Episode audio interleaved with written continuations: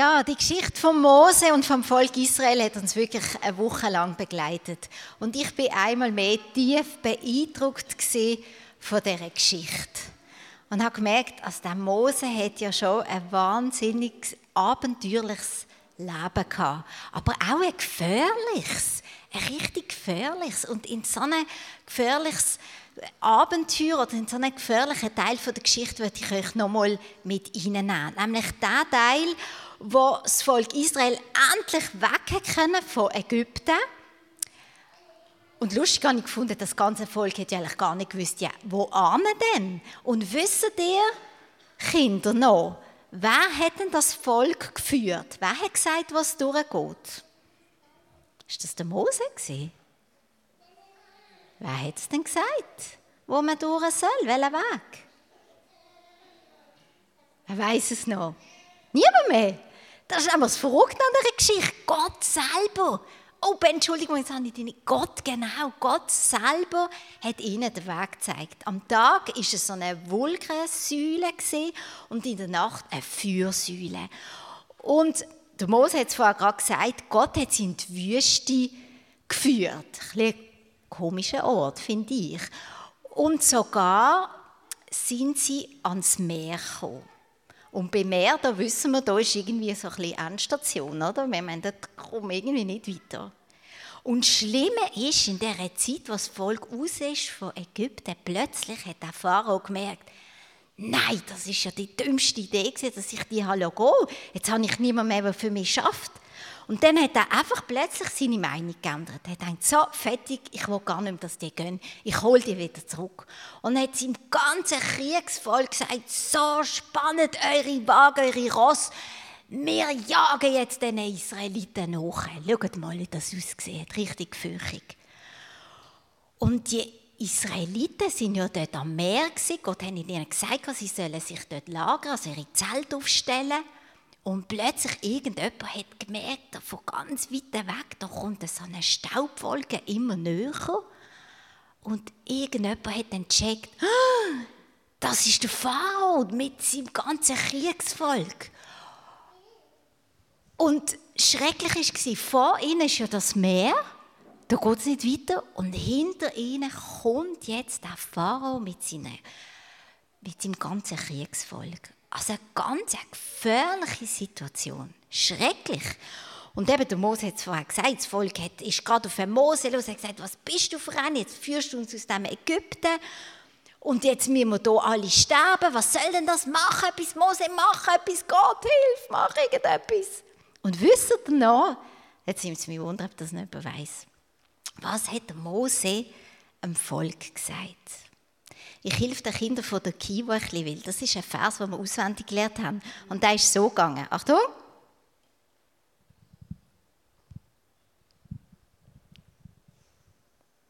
Weiß es jemand noch?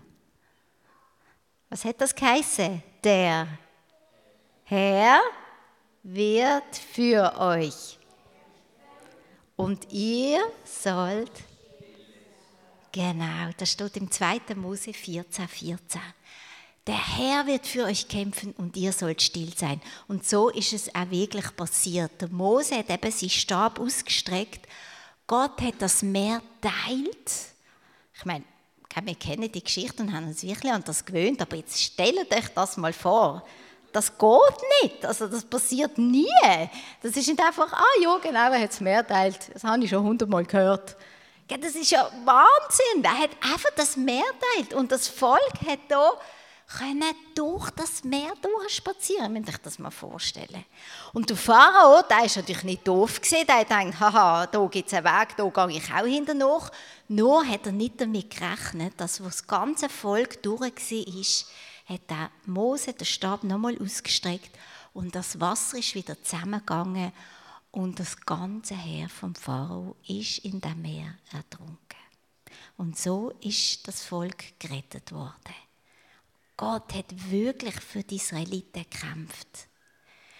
Und ich habe gemerkt, also das Gefühl kenne ich. Wir sehen nochmal das Bild von vorne geht es nicht weiter und hinten auch nicht. Das Gefühl von, ich weiß einfach nicht mehr, was machen. Ich bin wie in der Zwickmühle, bin in der Klemme. Ich habe eine riesige Gefahr, die da auf mich zukommt, die mir Angst macht und wo ich einfach weder vorwärts noch rückwärts weiß. Kennt das jemand auch?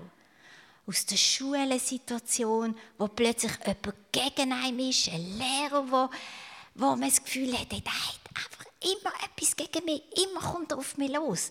Oder ein anderes Kind, das einen blockt. Oder auch bei der Arbeit ein Chef, der einfach immer eklig tut, oder eine Arbeitskollegin, daheim, was auch immer. Eine Gefahr kann eben ein anderer Mensch sein, eine Gefahr kann auch einfach eine bedrohliche Situation sein.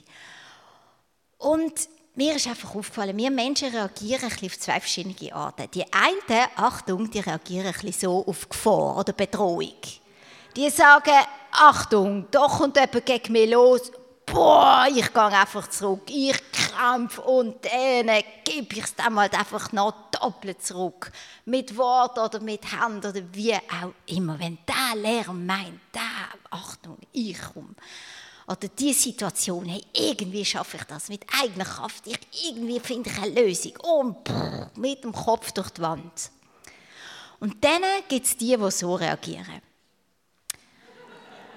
Die denken, wenn ich genug lang wegschaue, dann verschwindet das Problem irgendwie. Weiß zwar auch nicht wie, aber irgendwie löst sich das dann in Luft auf. Ich mache du jetzt einfach so, wie wenn es nicht da wäre. Hä, funktioniert das?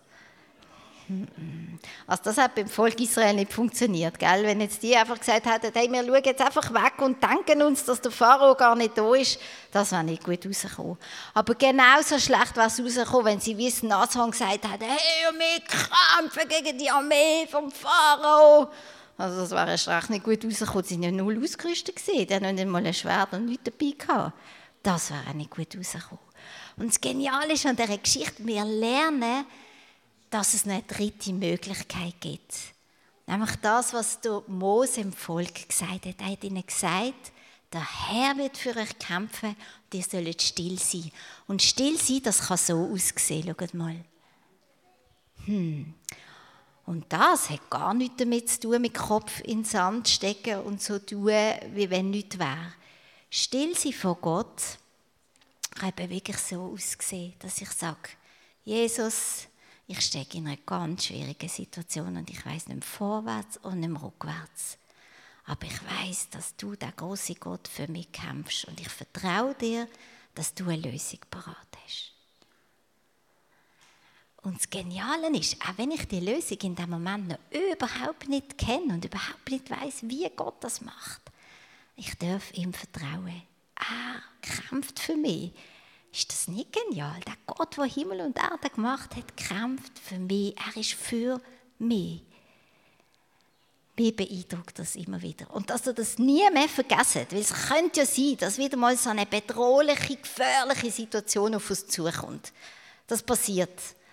Das könnte wirklich passieren.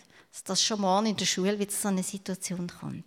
Und dass wir nicht vergessen, wie dass wir reagieren können, lernen wir jetzt den Vers zusammen auswendig. Also die einen können ihn schon und die anderen müssen halt jetzt noch lernen. Und für das müssen jetzt nochmal alle aufstehen. Wir haben das in der Kiva mit Bewegungen gemacht und die haben jetzt schon einmal gesehen, sie sind nicht so kompliziert und man kann sich einfach viel besser merken. Sind ihr bereit? Kinder müssen jetzt wirklich ein bisschen mehr helfen, gell? weil die Erwachsenen können es noch nicht. Wir lernen es ihnen jetzt. Ist gut? Achtung! Der Herr wird für euch kämpfen und ihr sollt still sein. Wer nicht auf die Knie kann, muss, logisch nicht, sondern darf auf einem Stuhl sitzen oder einfach stehen bleiben und so die Hand falten. Und jetzt machen wir das wirklich gerade. Wir sind jetzt einfach einen Moment ganz still, ganz still.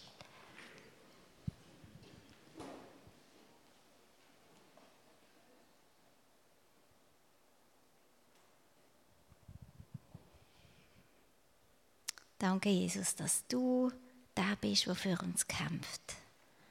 Du kennst uns und du kennst auch all die Situationen, die uns Angst machen, die uns bedrohen.